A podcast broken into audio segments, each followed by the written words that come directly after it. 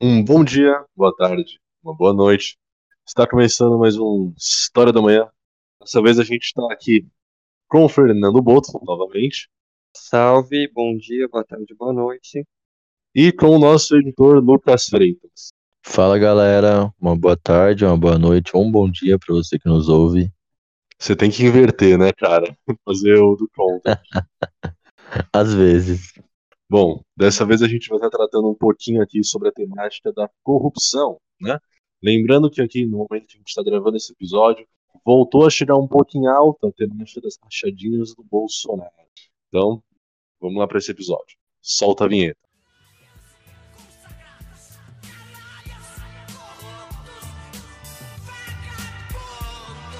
500 mil políticos, empresários, banqueiros não podem controlar 200 milhões de brasileiros. A Bom, então para começar aqui, Boto, você acha que você pode dar uma geral para a gente, introduzir um pouquinho? Com toda certeza, com toda certeza, Marcão. É, quando a gente pensa em corrupção, logo vem em mente os escândalos, né, diversos que acontecem no Brasil. Vem em mente o famoso duto- de esgoto da Globo, né? Que a Globo, toda vez que ia falar do PT, colocava um duto de esgoto escorrendo dinheiro atrás. Ou então, se você for um pouco mais antenado, vai vir à mente a máfia da merenda, o Tucanistão, enfim.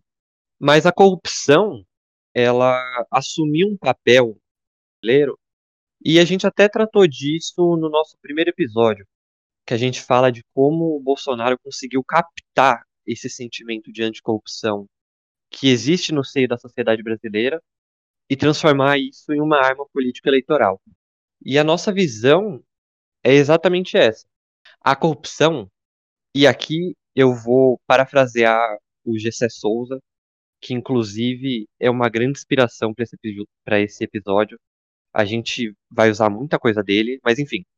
Corrupção é errado. Isso é óbvio e ululante, como disse o Gessé. Agora, o que acontece é que esse discurso, essa narrativa de corrupção é utilizada como uma arma política e como uma arma política das elites. Se você for pegar ah, os tempos da ditadura, década de 70, de 80, o que que era que estava presente no imaginário brasileiro? Até na década de 90 ali, os crimes de sangue. O que vai gerar um impacto, o que vai comover a sociedade, são os crimes de sangue. E aí isso a gente pode ver é, Rota na Rua, ou a repercussão dos casos dos, dos serial killers, né, do, do Pedrinho Matador, do Bandido da Luz Vermelha, enfim. O que provocava um grande espanto na sociedade eram os crimes de sangue. E aí, com o passar do tempo, por vários motivos, que a gente vai até entrar nesse episódio, foi substituindo nesse imaginário social a corrupção como o crime, é, como um grande crime, como a forma de se impressionar. né? É claro que os crimes de sangue ainda existem, né? ainda existem os programas sensacionalistas da tarde, né? Siqueira Júnior, enfim. Mas a corrupção, ela adquiriu um papel muito importante. E o que a gente quer tratar é que essa corrupção, ela é, ela é errada. Isso não está em discussão. O que acontece é que se você for pegar, por exemplo, a sonegação, a sonegação fiscal tira 400 bilhões de reais por ano, que deveriam ser arrecadados e não são. É claro que aí existem conceitos sobre como é que funciona o Estado, como é que funciona a moeda, mas enfim. É um dinheiro que deveria estar sendo pago e não é. E você não vai ver a Globo dando 10 minutos para isso no Jornal Nacional. Porque para eles não interessa. Para eles não interessa dizer que os empresários, que os empreendedores, eles sim são os financiadores da corrupção. Porque para existir corrupto, tem que existir um corruptor. Nada vem do nada. O que acontece é que a mídia, os meios de comunicação, isso não é de hoje, não. É desde muito tempo atrás. Eles precisam dizer que a política e, portanto, a democracia e, portanto, a participação popular da população desprivilegiada, que somos nós, né, a classe trabalhadora, essa participação popular não é uma coisa boa, porque a política não é uma coisa boa, porque só tem ladrão, porque só tem bandido, e que a política é inerentemente ruim. Agora, os empresários, e os empreendedores, e os grandes capitalistas, e os latifundiários, eles sim são bonzinhos. Eles sim são legais. Espera que eu vou falar.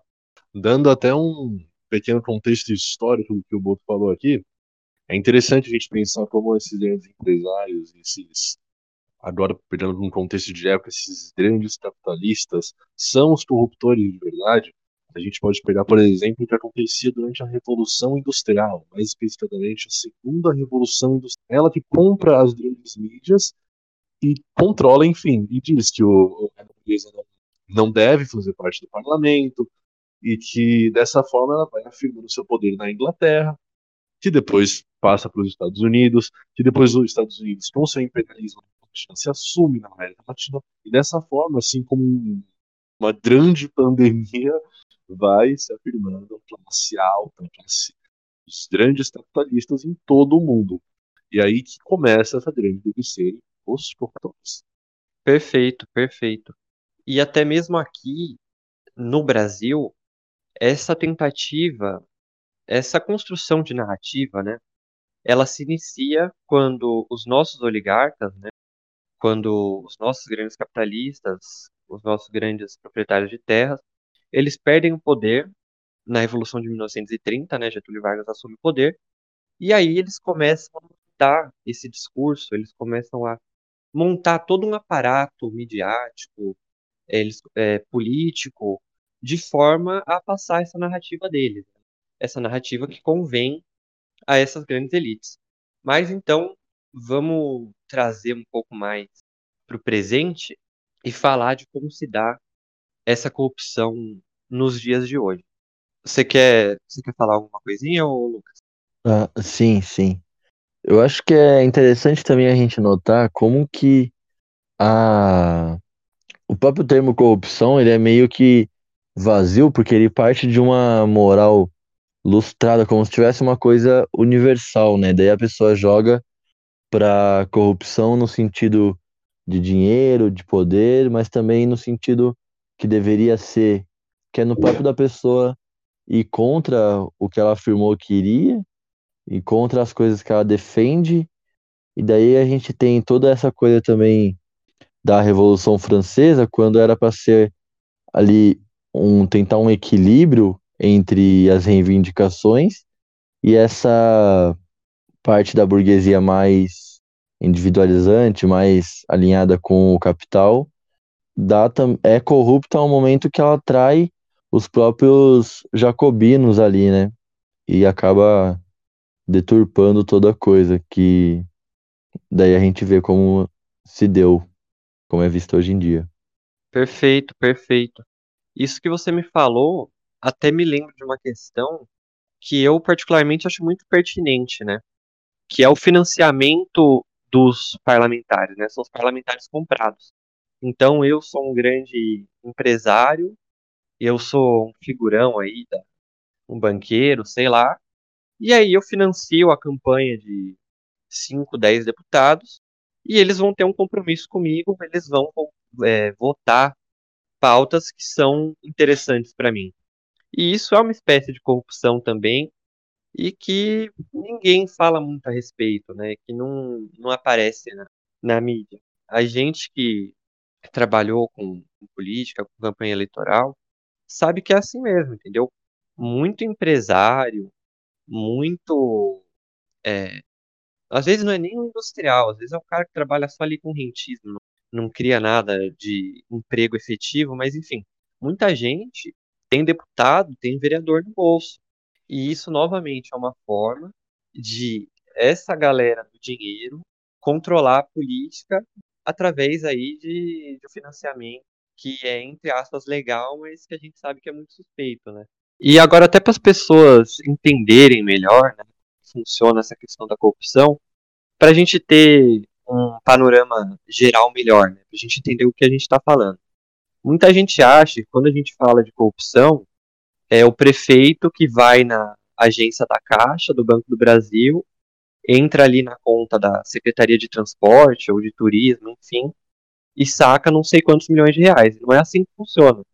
A corrupção, é claro que existem diversas formas, né? Varia até da criatividade do, dos corruptos em questão. Mas a corrupção geralmente se dá de que forma? Por exemplo, eu tenho uma empresa e eu gostaria muito que a prefeitura fizesse uma, uma obra e contratasse a minha empresa. Então o que, que eu faço? Eu chego pro Marcão, que é prefeito, e pro Lucas, que é secretário de, de obras, e falo: olha, é o seguinte, eu vou dar um milhão para cada um se a minha empresa for a que vencer a licitação. Aí vocês fazem a minha empresa ganhar aí. E aí é isso, eu pago e eu consigo a obra. Ou então eu vou fazer uma obra, eu faço superfaturado. A, empre é, a prefeitura, ao invés de pagar dois reais por uma caixinha de suco para mim, eles pagam 10. E aí o valor a gente divide. Enfim, e aí, e aí vai muita criatividade, mas geralmente envolve isso, entendeu? Meio que uma troca de favores. A empresa dá um pouco de dinheiro ou financia a campanha, e aí ela é beneficiada mais tarde em contratos do governo ou coisas do tipo. Tem também as rachadinhas, né, que acabaram se tornando famosas nos tempos, que é você tem, por exemplo, você é deputado, você tem 20 funcionários. Né? Só que aí, ao invés de você, você faz o seguinte: eu sou deputado, eu chego pro Lucas e falo, ô Lucas, é, eu tô querendo te contratar, cara. E aí você vai ganhar um salário bom, você vai ganhar 15 mil reais. Mas metade desse salário vai ficar comigo. Aí todo mundo sai ganhando. Fechou? Beleza? E aí é isso. Isso é rachadinha, que é também uma das formas mais comuns e banalizadas de corrupção no Brasil. Enfim, quando a gente fala de corrupção, a gente está basicamente falando disso. Nesses exemplos, a gente tem muita coisa acontecendo hoje em dia que está próxima da nossa realidade, como empresas financiando mesmo a certos candidatos, né?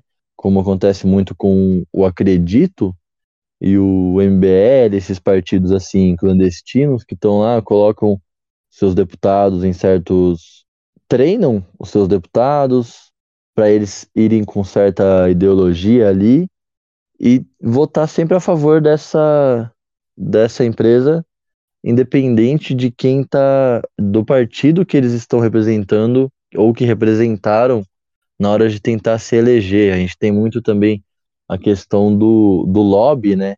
Que é quando o determinados deputados são comprados para responderem por uma causa em questão, como a gente teve ano passado sobre a volta às aulas presenciais, que sempre as, as escolas particulares estavam provavelmente estavam sendo ali pressionadas pelas pessoas que contratavam elas, né? Então as escolas estavam fazendo essa campanha com os deputados para votar a favor disso, mesmo que concordar com isso era o mesmo que concordar com o aumento da, das desigualdades na educação, que já existiam, né, sempre existiram e foram acentuadas durante a pandemia, né? E a gente tem muitos outros exemplos disso. Tá sempre aí a gente vendo como a questão da licitação também, que o Boto falou, superfaturamentos, tá sempre de olho, as pessoas estão vendo, né? A gente tem agora que está sendo investigado o caso da vacina, que é um, um caso absurdo de superfaturamento, toda essa questão, e ela é banalizada, porque as pessoas muitas vezes não enxergam ou isso não chega da maneira clara com a, até elas. Eles mudam o nome, dão uma maquiada ali para mostrar, não, tá tudo bem, esse corrupto é que pode, a lei é para todos, menos para alguns, né? Tem até uma frase, Lucas, que esse papo da educação me lembrou, que é quando o Darcy Ribeiro fala né, que a crise da educação não é uma crise, é projeto. Exatamente, é um projeto. Que inclusive tem aquela entrevista do Leonel Brizola falando sobre as escolas de alta qualidade e tal, e aí o entrevistador fala, não, porque é muito caro, porque não dá para fazer. E ele fala, cara, você tá viajando, entendeu? Educação não é gasto, é investimento. Exatamente. Todo o dinheiro que vai para educação não pode ser considerado gasto, é investimento, porque isso retorna no futuro, seja como projeto, como desenvolvimento, tecnologia, ou mesmo como mão de obra para estar tá ali sempre mais especializada e fazendo a coisa da melhor maneira possível. Exato. E até retornando para aquilo que você falou, né, do, do financiamento, do empresários e tudo mais, eu achei muito interessante, porque o que vai acontecendo de fato é a aniquilação da política, né? É a substituição da ação política, porque o que que um partido político representa? Em tese, um partido político deve representar um conjunto de ideais. Ou seja, quando você vota num deputado, você está votando num deputado que representa determinado segmento da população com determinadas ideias. Cada partido tem um programa, e quando você vota nesse partido, você está votando. Aí é até uma questão idealista, entendeu? Você está votando no, projeto de país, no projeto de mundo que você acredita. E aí, quando você tem, por exemplo, o Lehman, ele é o segundo maior bilionário do país, se eu não me engano. Ele era o primeiro, parece que agora ele foi ultrapassado pelo, pelo cofundador do Facebook. Mas o Lehman, ele tem uma fundação que financia é, e forma, entre aspas, políticos e, e financiou inclusive a Tabata Amaral, enfim. E aí, quando você vai ter um empresário formando políticos, o que vai estar acontecendo de fato é que quem vai estar comandando a política não é mais essa visão de mundo, não é mais essa visão democrática, que inclusive a nossa Constituição se baseou do pluralismo partidário, do pluralismo de ideias. Não vai ser mais um programa de país que você vai estar votando. Você vai estar votando em pessoas que estão ali para representar um empresário, um cara do dinheiro. Então, essa evolução, essa super, vamos chamar dessa forma, né? Essa supercapitalização da política, ela acaba sendo uma aniquilação da política e uma substituição dessa política por interesses do dinheiro, né? Por interesses do capitalismo financeiro. Exatamente, Boto, exatamente. Exatamente, cara. Finalizando então o assunto, tanto que a gente já partiu para um novo bloco, é, eu acho importante a gente ter uma noção de como funciona mais um pouco na prática a gestão da corrupção, certo? A gente tem que levar em consideração de que não é simplesmente político e empresário, parte principalmente do empresário, né, enfim, acaba ocasionando na corrupção. A gente tem que lembrar muito bem também de como a mídia é importante nesses casos, certo? Por exemplo, se a gente pega. Tem, uma vez que eu vi um meme que é muito engraçado. Tem aquele meme de dois caras apertando a mão, né? Aí uma mão tá lá, bolsonarista, lá, petistas. Aí no, no punho né, deles fecha a de odiar a Globo. Porque a gente leva em consideração de que a Globo ela não é necessariamente a inimiga de uma ideologia ou de algum partido ou de algum político em específico. Ela, ao mesmo tempo, é a inimiga de todos, porque ela está agindo por seus próprios interesses. Entendem? O ponto que eu quero chegar é o quê? É que no momento em que é cabível aos empresários que controlam a mídia derrubar algum governo ou, enfim, acionar algum recurso para eles, eles vão trabalhar na mídia para que assim conquiste o povo e aceitar esse discurso de que todo político é corrupto ou de que tal político rouba, rouba, rouba e fica enfim, somente nessa. E o, o ponto que eu quero chegar para dar nesse novo bloco é pensar qual que é de fato o problema do Brasil? É de fato a corrupção? É a corrupção que deixou a gente nessa crise? Ou será que foi a PEC que congelou os investimentos na saúde e na educação por 20 anos?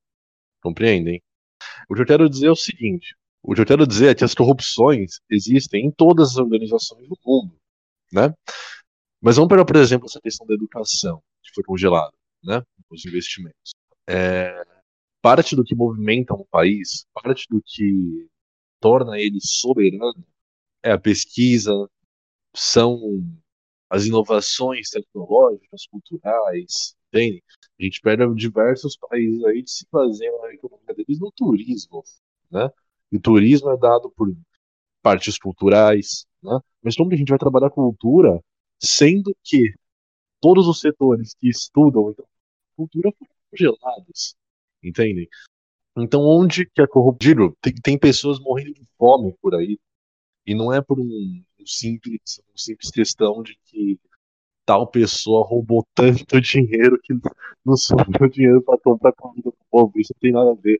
O, o, essas pessoas estão passando fome porque não há um trabalho, não há um projeto que trabalhe para sustentar essas pessoas.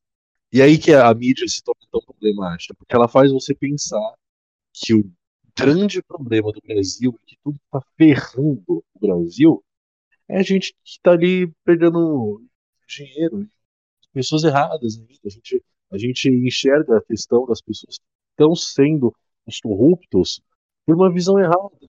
Né? A corrupção também é uma arma. E com arma, eu não digo uma arma contra o povo. Tipo, é contra o povo, mas num sentido diferente. A corrupção é uma arma contra o povo, mas porque ela controla ele. Tanto que no primeiro episódio do nosso podcast eu falei daquela pesquisa que eu fiz no meu Instagram, que eu fui bastante sacana, inclusive, né? Que eu perguntei se as pessoas achavam que o PT era o partido mais corrupto do Brasil, e boa parte votou sim. Sendo que, na verdade, num levantamento, o PT estava em 11º lugar em número, né? Porque o PT é o maior partido do Brasil, um dos maiores do mundo. Então, proporcionalmente, aí já é outra conta. Mas, enfim, quando a gente fala em corrupção, boa parte das pessoas vai pensar, vai pensar PT. Mesmo que o PT seja o 11º partido. E a maioria das pessoas nem sabe o nome de 11 partidos. Porque isso não é falado, isso não é trabalhado, enfim. Os partidos é, se tornaram é, a serviço só de uma causa de um dinheiro, enfim. Mas a maioria das pessoas nem sabe quem são que esses 10 partidos que estão na frente do PT existem. Mas de alguma forma, quando fala corrupção, elas pensam em PT. Hoje a gente está voltando muito ao nosso primeiro episódio, né?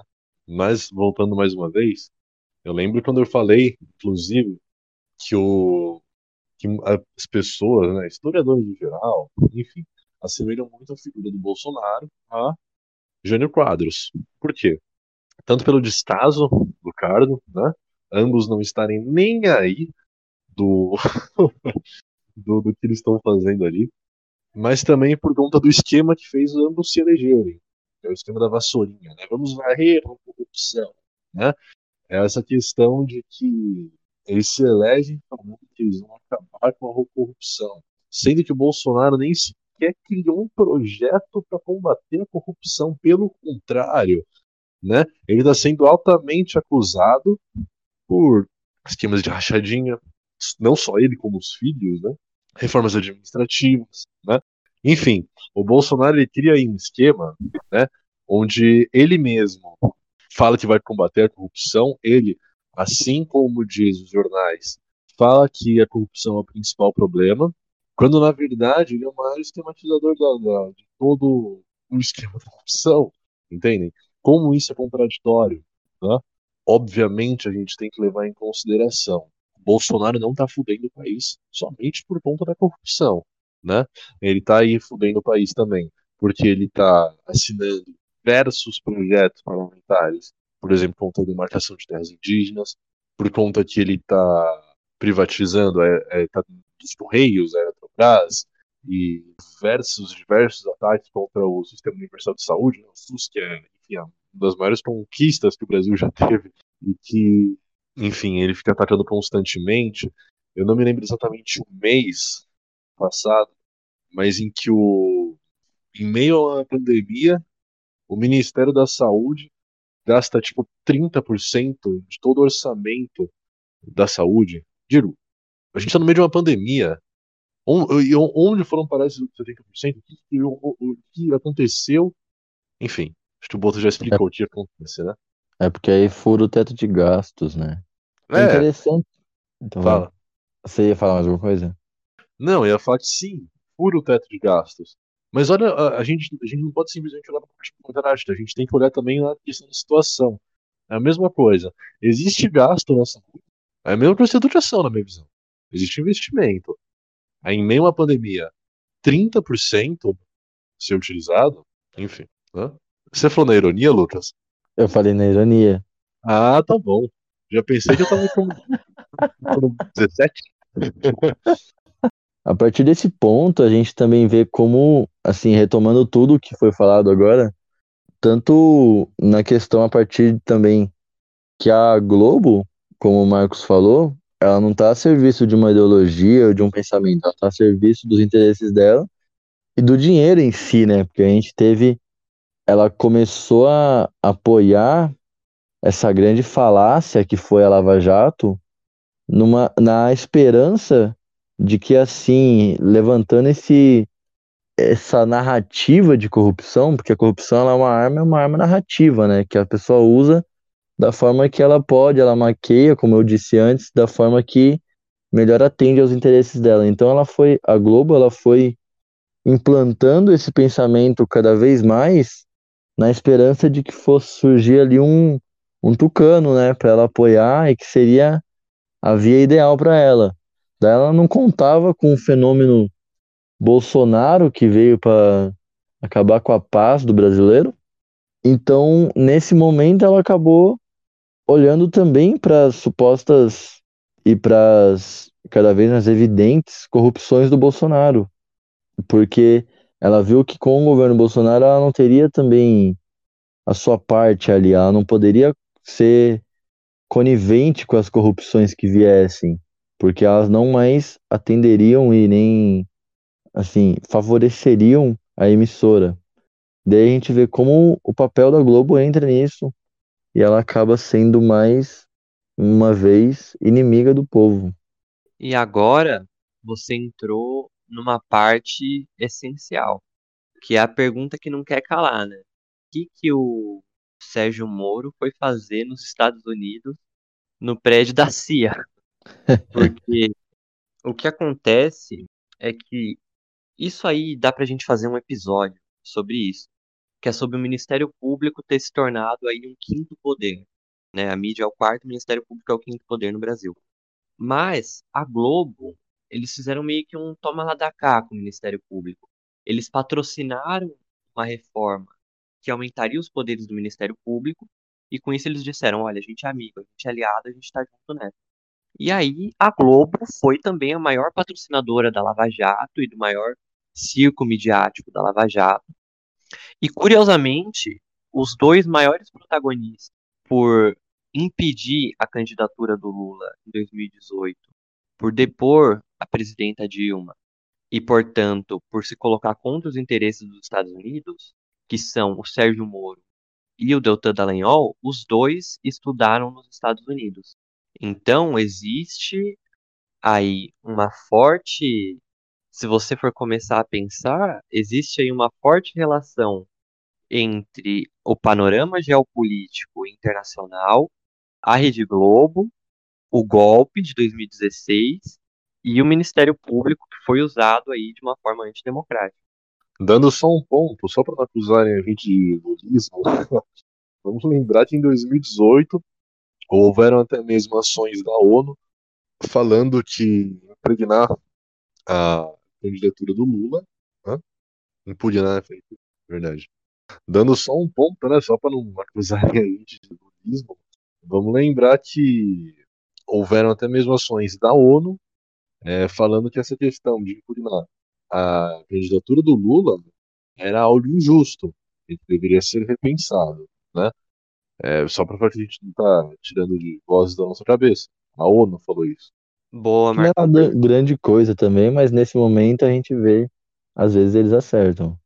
Exato, exatamente. E, inclusive, dando um toque, já que a gente está falando de Globo e interesses escusos por trás das coisas, uma reflexão importantíssima que o GC traz nas suas análises é de que a corrupção, ela na verdade é uma desculpa. É claro que a corrupção existe e é claro que a corrupção é problemática, mas a corrupção acaba sendo utilizada como uma desculpa para essa nossa elite rancorosa lutar contra a igualdade social. E quando eu falo isso, o que eu quero dizer? É, podem, infelizmente, acusar a gente de lulismo nessa, mas eu vou ter que falar. O Lula, ele até recentemente, ele falou numa entrevista, ele estava falando, né, que as primeiras universidades, né, na América Latina, na Bolívia foi em 1600 e tanto, na Colômbia foi em 1500 e tanto, e aqui no Brasil, a nossa primeira universidade só foi sair quando, Marcão? Em 1900? Federal, diz? Primeira faculdade é ali coisa de 1790 e pouco, começo de 1800. É, e Isso. não era disseminado. É, então era, era direito ou medicina e aquela coisa para elite, né? Eu acho que a primeira foi a Faculdade de Medicina da Bahia, que hoje eu acho que é o FBA.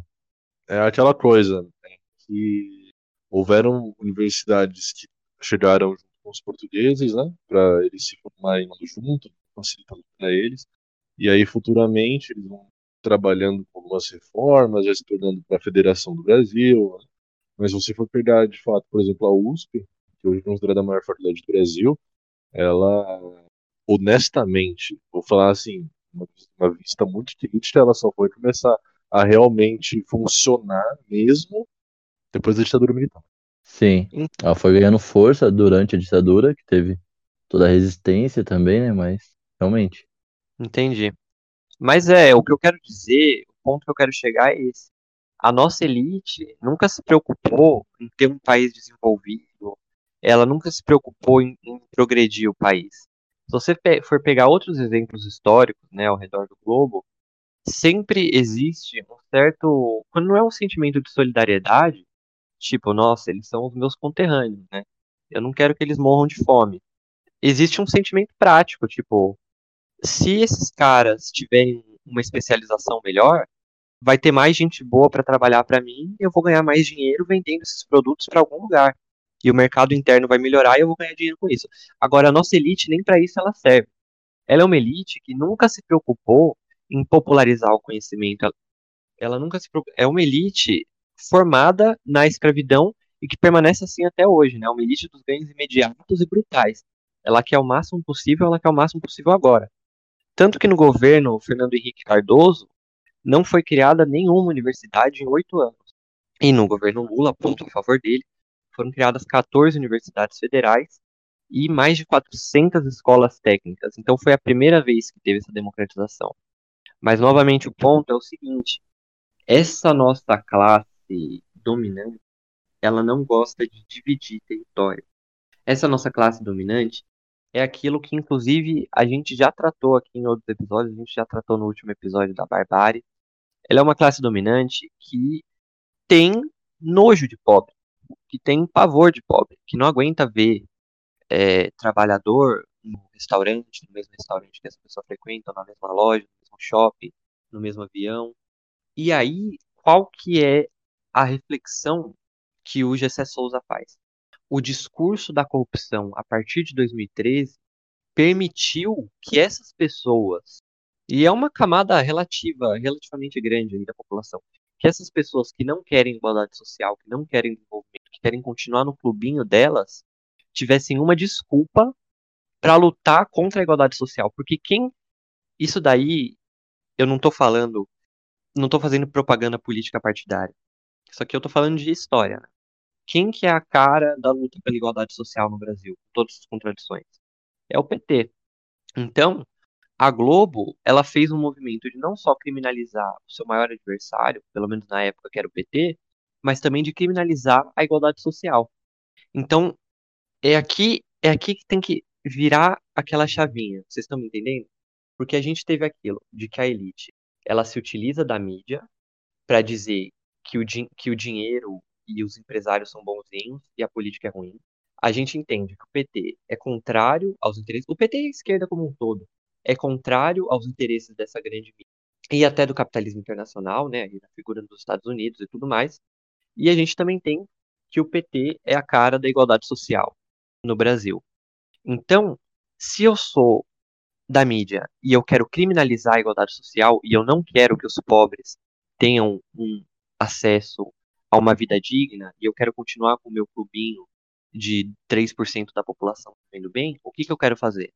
Eu quero criminalizar a igualdade social. E quando eu criminalizo a igualdade social, eu vou fazer isso criminalizando o PT. Então, o que acontece, de fato, é que é criado um campeão da luta contra a corrupção, que é o Moro, e aí fica o campeão da luta contra a corrupção contra o campeão da luta pela igualdade, que é o Lula. E é isso que acontece de fato. A corrupção é utilizada como uma arma para derrubar os valores políticos da igualdade social, da democracia, da solidariedade e colocar tudo isso na luta contra a corrupção. Não porque o PT é corrupto, porque a esquerda é corrupta e eles estão errados. E, eu, e a narrativa vira essa.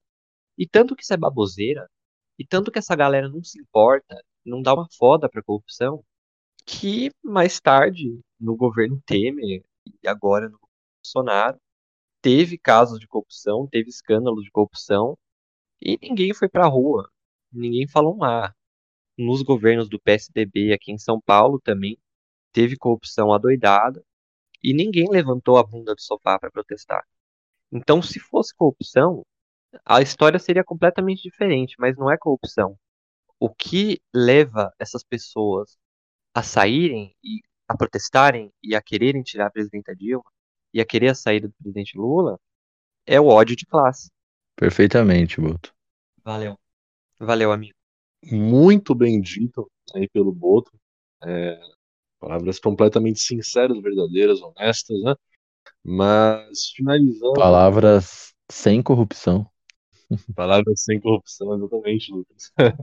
Mas é, botou então um ponto final no nosso debate da, da, explicando o que é corrupção. Vou propor uma última reflexão aqui para vocês, que a gente tratou aqui em, em suma sobre um grande Brasil que destrói completamente as camadas mais marginalizadas da sociedade, né? É, em parte, esse mau caratismo desses governos é, neoliberais, né, como chama, academicista, de uma forma academicista, né? Não costumo falar isso, mas de uma forma academicista.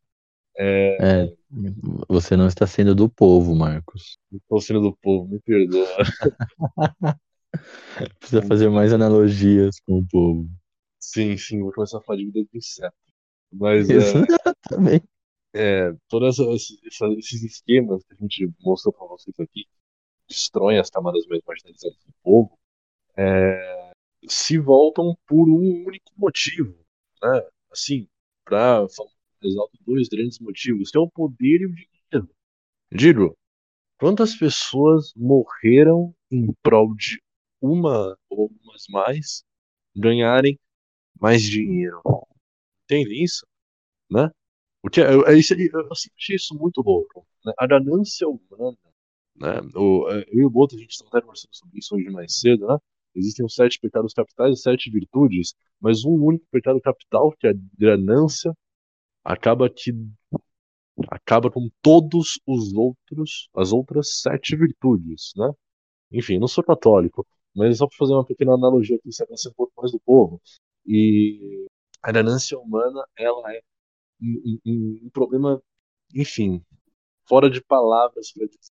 Analogia teológica, Agora sim você está falando a língua popular. Mas, Porra, agora sim. O ponto que eu quero chegar é que a ganância humana realmente ultrapassa limites que a gente não, tem, não consegue compreender, né? Mas a questão dos limites, é, vou fazer outra pequena correção aqui que as pessoas normalmente confundem. Quando a gente pensa nos sociólogos do século XIX, os, no caso os maiores nomes foi de fato Marx e Engels, né? Isso foi assim uma forma das ciências sociais de fato. É, eu vou principalmente focar na questão do Engels, mas a gente não fala deles como os caras que estudaram socialismo, né? Porque eles meio que propuseram o que é o ideal de socialismo, pois eles estudaram o capitalismo, né? A questão deles propor uma nova ideologia é uma questão de superar, não de se opor. Isso é uma correção importante. Mas é, quando Engels estuda sobre capitalismo e ele fala que é uma analogia que eu penso que é muito interessante, que o capitalismo precisa sempre estar se superando e quebrando seus próprios limites, né? Porque já que tudo gira em torno do capital, né? como se fosse um corpo humano. Imagina você pega o seu quarteirão e fala, eu vou correr em volta desse quarteirão. Você corre uma vez, corre duas, corre três, quatro, cinco, seis. Você vai chegar um momento que seus músculos vão ficar tão atrofiados, tão desgastados, que se rompe, né? E aí isso te dá você ficar sempre, sempre quebrando os limites, sem pensar em botar o seu isso. Esse é o ponto do nossa, nossa sociedade que gira em torno do capital. É isso que gira em torno da ganância humana. Enfim, é, para fazer jus ao nosso nome, pequenas análises nossas sobre o futuro da sociedade brasileira. Quem começa? Você. Muito bom, Marcão, muito bom mesmo. É, eu acredito que a saída para essa situação está incerto. O que vai acontecer está incerto. Se for para dizer o que eu quero e o que eu particularmente vou trabalhar, eu acredito que não tem jeito. A gente tem que fazer meio que um trabalho de base, entendeu? A gente tem que chegar para as pessoas e quando for falar de corrupção, explicar como é que funciona. Falar que não é assim, falar que o Lula não pegou, não, não foi no, no banco lá de São Bernardo ou do Guarujá, daqui de Atibaia, e sacou o dinheiro do, da presidência. Não é assim que funciona, né? Explicar, falar de verdade como é que funciona, falar que a sonegação, falar que a corrupção, que a Lava Jato se orgulha de ter recuperado um bilhão de reais. O dano que eles causaram para a economia foi diversas vezes maior, mas enfim. Enquanto a Lava Jato recuperou um bilhão de reais, parabéns para eles, a sonegação fiscal em 2020 foi de 400 bilhões de reais, ou seja, foi 400 vezes maior. E explicar isso, falar como é que funciona de fato, falar isso que a gente discutiu hoje, enfim. E dizer que, principalmente, que a solução, feliz ou infelizmente, está na política. Se a gente quiser uma sociedade melhor, se a gente quiser um mundo melhor, não adianta dizer que todo político é bandido, ou que, enfim, cara, assim, tipo, tem pessoas boas e tem pessoas ruins, tem um monte de pau no cu na política. Mas se você quiser transformar o mundo, você vai ter que passar pela política de uma forma ou de outra, querendo ou não. Então, parar com esse discursinho de que a iniciativa privada é boazinha e o Estado é mau, o Estado é malvado, e entender que a saída para a solução dos nossos problemas está no Estado e está no gente como condutor do Estado, no povo como condutor do Estado. Então, eu acho que vai depender muito de como a gente vai conseguir se articular, né? E a gente, eu falo, nós, o povo, a esquerda, enfim, como a gente vai conseguir se articular e falar disso, saber transmitir nossas ideias e saber dizer que não, cara, a corrupção é muito ruim, mas tem coisas no Brasil que requerem muito mais atenção nossa e da mídia também. Fala aí, Lucas, Aurora. Então, como o Boto falou mesmo, essa questão de estar sempre construindo, né? E fazendo ali esse embate, essa, esse exercício de consciência, de questionamento, e também para você que já foi, por vezes, pego nesse papo de que tudo é farinha no mesmo saco, e de que você não entra lá sem se corromper e acabar roubando de alguma forma, é, também se interessar como que funcionam as coisas. A gente começou a falar algumas coisas, algumas formas dessa corrupção institucional, como ela acontece. Então, tá sempre procurando se informar, né? Alguma forma, seja pesquisando por conta própria, através de sites, artigos, pelo YouTube, que tem muitas pessoas dispostas a trazer um conteúdo com seriedade, como até se aproximar dos partidos, das organizações e fazer a sua luta ali de cada dia, que através do povo, por ele mesmo, poder perceber a forma como pode estar trazendo essa mudança diária, essa construção, para que a gente, através da união, da coletividade, poder superar e fazer de um mundo mais sério, mais honesto e, acima de tudo, menos individual. Bom, minha vez. É, primeiramente, boas palavras, Lucas, concordo tanto com o que você disse como o que o Boto disse. Nádia, é a seguinte, cara. Convenhamos uma coisa. Se você que está escutando a gente continua escutando, enfim, é 8 ou 80. Ou você conhece a gente, tá querendo dar ou você gosta de estudar. Você gosta de entender o que está se passando. E assim como nós três aqui, que gostamos de estudar, entender o que está acontecendo, o que está passando aí pelo mundo, o que já passou, é, a gente está aqui fazendo nosso trabalho, compartilhar nosso conhecimento. E esse é um trabalho necessário para todas as pessoas que pensam igual a gente. Enfim, querer entender e passar adiante, né? Pedem o que a gente fale aqui, ou a gente fala em outros episódios, ou que vocês estudaram por si mesmos, e passem adiante. Mostrem a verdade. Né? E com a verdade, eu não estou querendo dizer aquele papo de movimento Anonymous, não. Tem dizer é a verdade, a verdade que nos liberta, né? E Falando, só te interromper rapidinho. Falando bonito, né? Tem aquela frase: Conhecereis a verdade e ela vos libertará. Exatamente, Lucas. Exatamente. E é isso. Se a análise para o futuro, essa que é maleável, né? tem para ser boa, enfim, vai depender de nós e muitos outros para fazer a mudança. Referências bibliográficas agora, né? A gente vai falar um pouquinho. Lembrando que esse episódio ele foi majoritariamente organizado por Boto, principalmente todas as nossas referências. Então, creio que ele vai querer, enfim, falar um pouquinho mais sobre as referências. Volta aqui, Boto. Eu gostaria de recomendar A Radiografia do Golpe. É um livro do Gessé Souza, mas você também encontra uma entrevista sensacional que ele fez. Você pesquisa no YouTube A Radiografia do Golpe, e aí vai ter uma entrevista dele com o Paulo Henrique Amorim. E essa entrevista, ele é simplesmente sensacional, ele disseca bem esse assunto que a gente tratou hoje. E de uma forma, eu temo dizer, mais eloquente e mais bem fundamentado do que a nossa. Mas é muito bom. E também todas as outras entrevistas do Gessé Souza para TV Afiada são um bom material. Eu acredito que é um bom. E para completar, vai, já que a gente está aqui, eu vou recomendar também a Elite do Atraso, que é um livro do Gessé Souza também. Ele fala um pouco dessa nossa elite escravista e colonial. Coisa boa. E aqui que eu me despeço, eu espero Vou copiar o Marcão, copiar a frase do Marcão. Eu espero que o que a gente falou hoje tenha te ajudado e que essas nossas palavras possam não só ter fornecido mais conhecimento, né, ter te deixado mais pertinho, mas que elas também possam ter acalentado esses nossos corações frios de tempos de bolsonarismo e possam ter providenciado um pouquinho mais de esperança. Tem alguma referência, Lucas? É, então, eu vou pela, pela linha também que eu me baseei quase tudo nas indicações do Boto. Então, as minhas referências ficam resumidas ao que o Boto disse também. Já se despede também? É.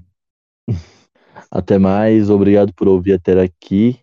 Eu espero também que tudo que foi dito aqui possa te levar à reflexão e também de uma maneira mais simplista, mas como eu gosto dessa palavra, é, te levar a transcender, né? Porque no sentido prático mesmo de transcender, sair de um ponto e ir para outro ponto de elevação, que você possa terminar é, de alguma forma com uma ter recebido uma contribuição a partir do que a gente está falando.